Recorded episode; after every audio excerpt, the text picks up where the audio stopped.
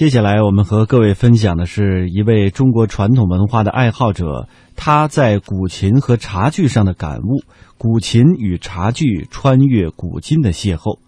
古琴、茶具带你远离浮躁，寻一份清静与美好邂逅，与心灵洽谈。悠悠名曲，叱咤古今，精美茶具穿梭千年。想必大家多多少少都看过穿越剧。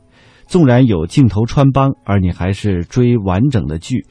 当然，最后的剧情大多是男主或者是女主回到自己的现实生活，并遇到了自己穿越过去喜欢上的心上人，之后两个人在一起过上了幸福的生活。作为一个整天把茶提在嘴边的爱茶人，而你有想过，当茶和所有和它相匹配的器物相遇，会产生怎样美好的结结局吗？当古风浓郁的古琴与充满现代气息的茶具邂逅，他们没有所谓的天生一对，他们有的只是相互衬托，带给你无限的享受。在许许多多的乐器当中，最厚重优雅的也许只有古琴了。你看，它与凝重的青铜在一起是那样的融洽，与剔透的玉器在一起是那样的匹配，与华贵的丝绸在一起是那样的亲近。与晶莹的瓷器在一起是那样的和谐，而与茶具在一起是那样的让人心静，是那样的优雅。古琴在绵延的岁月里，以它的太古之音，以它的七弦之响回荡于庙堂之高，带着东方的畅响，携着东方的神韵，鸣奏着七弦的风骚。而茶具呢，在现代潮流的冲击之下，仍然保持着千年不变的古风，纵然穿越千年，依旧谱写着优雅的茶风。带着东方的气息，携着东方的茶味，与古琴相遇，在一个个繁华的都市留下他优雅的身影，掠过千千万万个潮流人士，最终在城市的一个角落找到心灵的归宿，与茶诗、琴诗一起传承着古文化的精髓。可以这样说，中国传统文化的精粹在古琴的身上已经体现得几近圆润。古琴上的一个个年号，留下了时间的驿站，也留下了文化的阳关。尽管魏晋告别了两汉，尽管两汉告别了隋唐，但是那七根中国古琴上的丝弦却穿越了无数次寒来暑往，连接着古代与今昔，因此才会有如此的古琴与茶具穿越古今的邂逅。历代的秦人大多崇尚自然，寄情山水。不管是历代还是科技发达的二十一世纪，茶人跟秦人一样，寻求的是宁静，邂逅的是优雅。所以呢，都特别强调环境的重要，注重的是心境的淡泊。只有在这种环境下，才能生动地体现天人合一的理念。你看，在优雅拔俗的环境当中，孔子抚琴吟唱；在枯燥无味的禅院里，陆羽烹茶写书；还有伯牙子期，也是高山流水遇知音。几乎每一首古代的琴曲都有一个十分恰当的名字：阳关三叠、汉宫秋月、广陵散、平沙落雁等等。如我们反复的去品味这些琴曲的名字，静心的聆听琴曲，你就会茅塞顿开。体会到什么是天作良机，一杯香茗，一曲古琴，香茗飘在袅袅的呃这个琴声上啊，也是特别特别的美，也是天人合一的境界。或许在优雅的世界当中，天时地利人和，就是古琴穿越千年之后与茶具的优雅邂逅。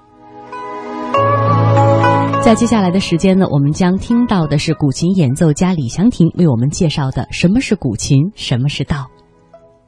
呃，各位听众，大家好，欢迎来到我们今天的中华风雅颂。今天在我们节目当中做客的呢，是一位古琴大师李祥霆先生啊，李教授，欢迎您到我们的节目当中做客啊，你好啊。其实说到古琴的话，哈，呃，现在有很多的年轻人，我注意到开始学习茶道、学习书法，当然也学习古琴。呃，可是对于古琴，我们怎么样给它下一个确切的概念？怎么向我们介绍古琴这个古老的乐器？嗯，我一般如果做一个正面的阐述。或者讲座啊，或者什么，嗯，概括这么说，它是呃中国古代的一个文人贵族的艺艺术，啊，古代文人贵族的艺术啊，要具体的中国古代文人贵族音乐艺术，嗯嗯，还有一个概括就是，它是现存世界上最古老的、活的、成熟的音乐艺术。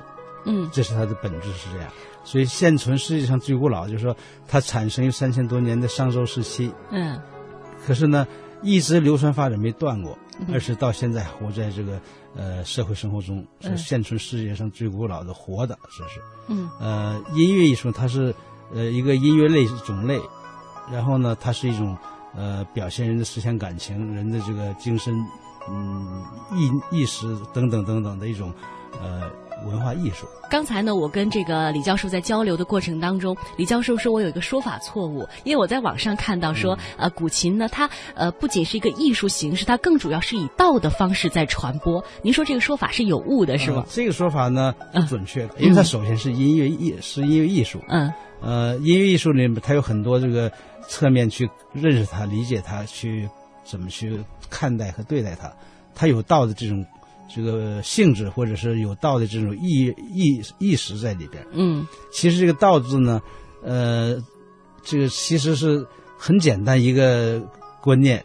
呃，古人这个提出这个观念的时候呢，也是从于社会存在，呃和自然存在总结出来、提炼出来的。就是最简单有一句话叫“道义有道”，就是强盗、小偷也有道。嗯实际上，道有什么是方法则？呃，是一种方式，是一种途径嗯就是一个。你比如说，呃，道义有道，就小偷为什么也有道？道是什么呢？我今我今年已经五七十五了，啊我还没上小学的时候，嗯我父亲和我舅舅他们聊天的时候，嗯就讲，因为我父亲是中医，读过旧书，读读过四书，嗯我舅舅是农村的秀才，呃，那时候已经没有秀才这个这个这嗯个考试了，就属于就是文人，他们这一块经常谈各种各样的事儿，就讲到了这个。我和我哥哥都是小孩子，在旁边也听着他们聊天儿嗯有时候他们也讲给我们，也分析，道义有道。比如说，最简单叫什么“偷风不偷雨”，小偷是这样，嗯就是现在这房子这个跟古代呃过去旧社会不一样了。过去除了除那个大宫殿吧，就皇家的宫殿也是木头窗门，嗯如果没关好，晚上一有风，它就叮当乱响。嗯呃一般的老百姓家里就这种情况更多了。还有呢，风一刮呢，很多那个东西都会发生，比如树木啊，或者是风声什么的。嗯如果小偷这时候是偷呢，人们就不容易发现。比如窗门乱响，他撬门就容易；嗯他跑呢也容易掩盖。如果大风的时候，呃，窗门给吹开了。凡是这是偷，为什么不偷雨？下雨的时候，泥泞有脚印儿，跑容易滑倒，嗯，所以那容易。而且下雨的时候，可能窗门会严格一点，说偷风不偷雨，这是道。嗯，所以道像您说的，把它通俗的解释，它就是一种准则和法则。哎，本质上解释不是啊通俗解释，就是嗯什么都有道。现在讲茶道，就是茶的仪式、方法、呃原则等等等等的。呃，嗯比如说人穿衣服有什么？哎，您这么一解释，我们觉得这个词好像一下就变得清晰了。很多人给给他神化了。啊比如老子说“道可道，非常道”，嗯道可道可以说，可是又不可以说的特别具体。嗯就是他把事情的本质抽出来以后嗯，加以概括，然后在任何一种事物中都有所体现。道就是道路嘛，道理嘛，这都是用了这个字。嗯光说道就显得那什么了。还有说白马非马，古人说是说是白马不是马，为什么？你说是白马了，我说是马，就像外国人弄的这个羊年到底什么羊，弄了半天，因为他们不同的羊是不同的名词，嗯。咱们中国人把它归成一个类都是羊，嗯。呃，就好像胡琴，胡琴有什么二胡、中胡、板胡、高胡，嗯。呃，这这个还有四胡呢，都是胡琴类。嗯。所以它是一个种类种的一个基础，一个本质性的提炼，这道是这么回事。嗯。所以现在搞茶道也好，搞什么道，书法，他们日本叫书道，我们也可以叫它书道。就是说，把它提升到到这个观念，以为是一种提高呢，其实是一种提炼或者一种概括。所以古琴呢，可以说琴道。嗯琴道到底什么？呢每个人就有是符合他的实际，有的不符合他的实际。所以古琴，我还有几个观念要提。嗯其实说什么呢？它是，呃，在古代是文人贵族艺术，所以这些古代是最重要的、地位最高的音乐艺术。因为古代很多种音乐的呃类型，很多种乐器，只有古琴最高。所以最高呢，从它产生不久就变成一种很神圣的了。所以我们看看到古代的书和我小时候接触接触到古琴的时候，说弹琴的人对着如对长者，如对老师这样对圣贤。嗯，为什么？他因为他表现的内容和它的来源都是跟古代最尊贵的一种呃传说或者是一种存在相联系。